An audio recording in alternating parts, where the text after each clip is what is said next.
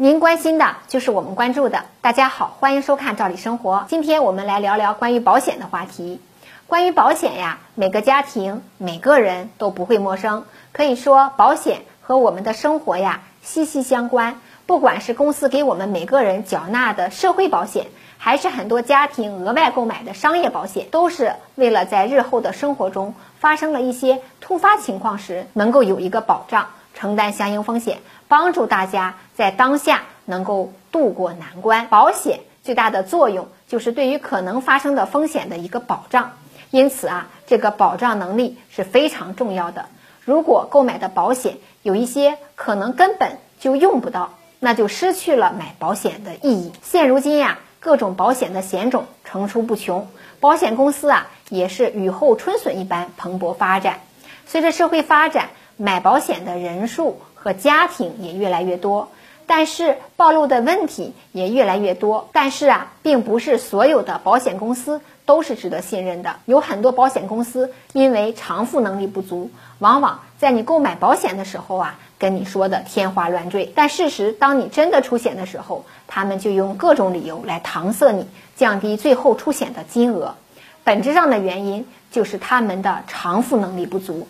偿付能力是什么？这里呀，给大家解释一下，偿付能力是一个专有名词，大家可以这样去理解：我们去购买保险，相当于我们投资了保险公司，而一旦我们需要出险的时候，保险公司需要赔付我们，也就是保险公司啊和我们之间实际上是一个债权的关系，保险公司在这个时候啊是欠我们钱的。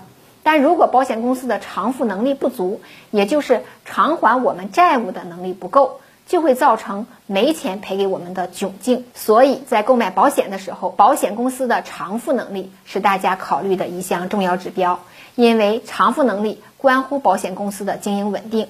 所以呀，这一点也是保险监管的重要核心指标。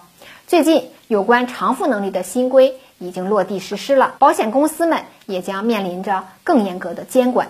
最近呀，最新修订的新保险公司偿付能力管理规定在一月二十五日正式发布，将会在三月一日呢正式的执行。有很多的专业机构根据最新的这个规定，也筛选出了几家偿付能力不足的保险公司。因为呢，目前并没有处在一个官宣公布的状态，真假我们无法考究。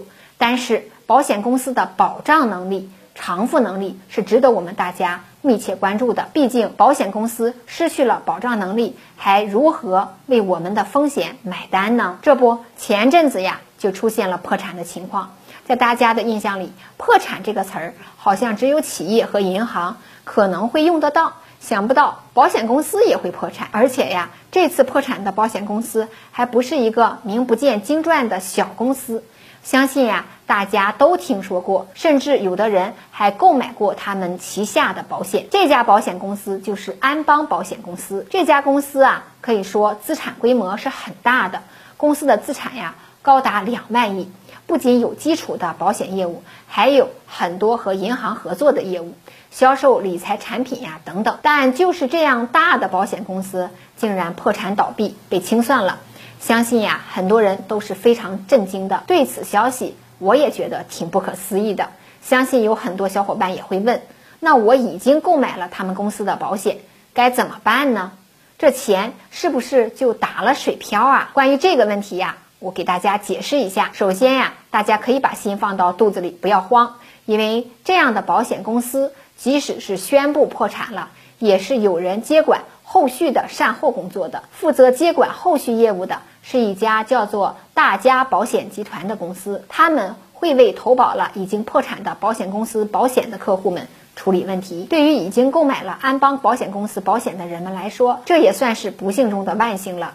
那这个事件也给我们提了个醒，在我们购买保险的时候，一定要好好的斟酌，好好的去判断。这个公司的产品值不值得我们去购买？毕竟啊，现如今很多保险业务员都是花言巧语，说的一套又一套，很容易就被他们牵着走，不知不觉的就购买了他们的产品。